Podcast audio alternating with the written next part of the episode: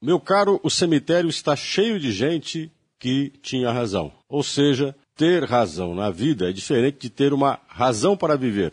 O que nos mantém, de certa forma, empolgados e mais cuidadosos com a nossa existência e com a dos outros é ter uma razão na vida, um sentido pelo qual viver, buscar atingir determinadas metas de longo prazo, que é aquilo que se consolida de certa forma como os valores que nós temos. Isto é fundamental.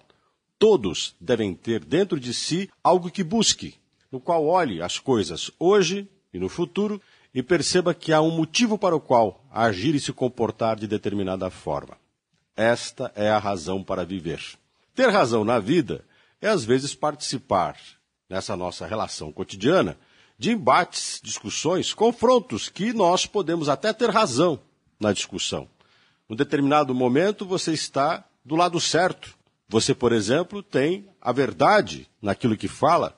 Você às vezes está fazendo naquele momento o que deveria ser feito e a outra pessoa não, é o oposto.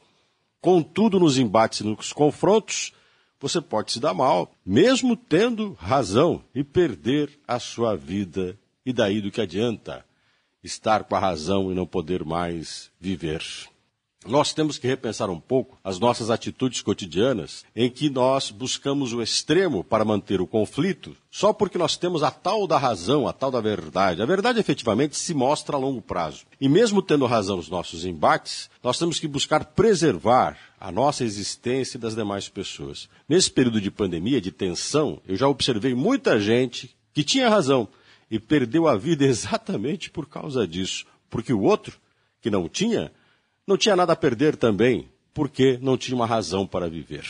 Jogar todas as suas fichas no único momento, por um fato tolo, seja no trânsito, numa briga de vizinhos, num supermercado, por qualquer coisa, até mesmo na relação pessoal, é jogar fora a razão de viver. Vale a pena?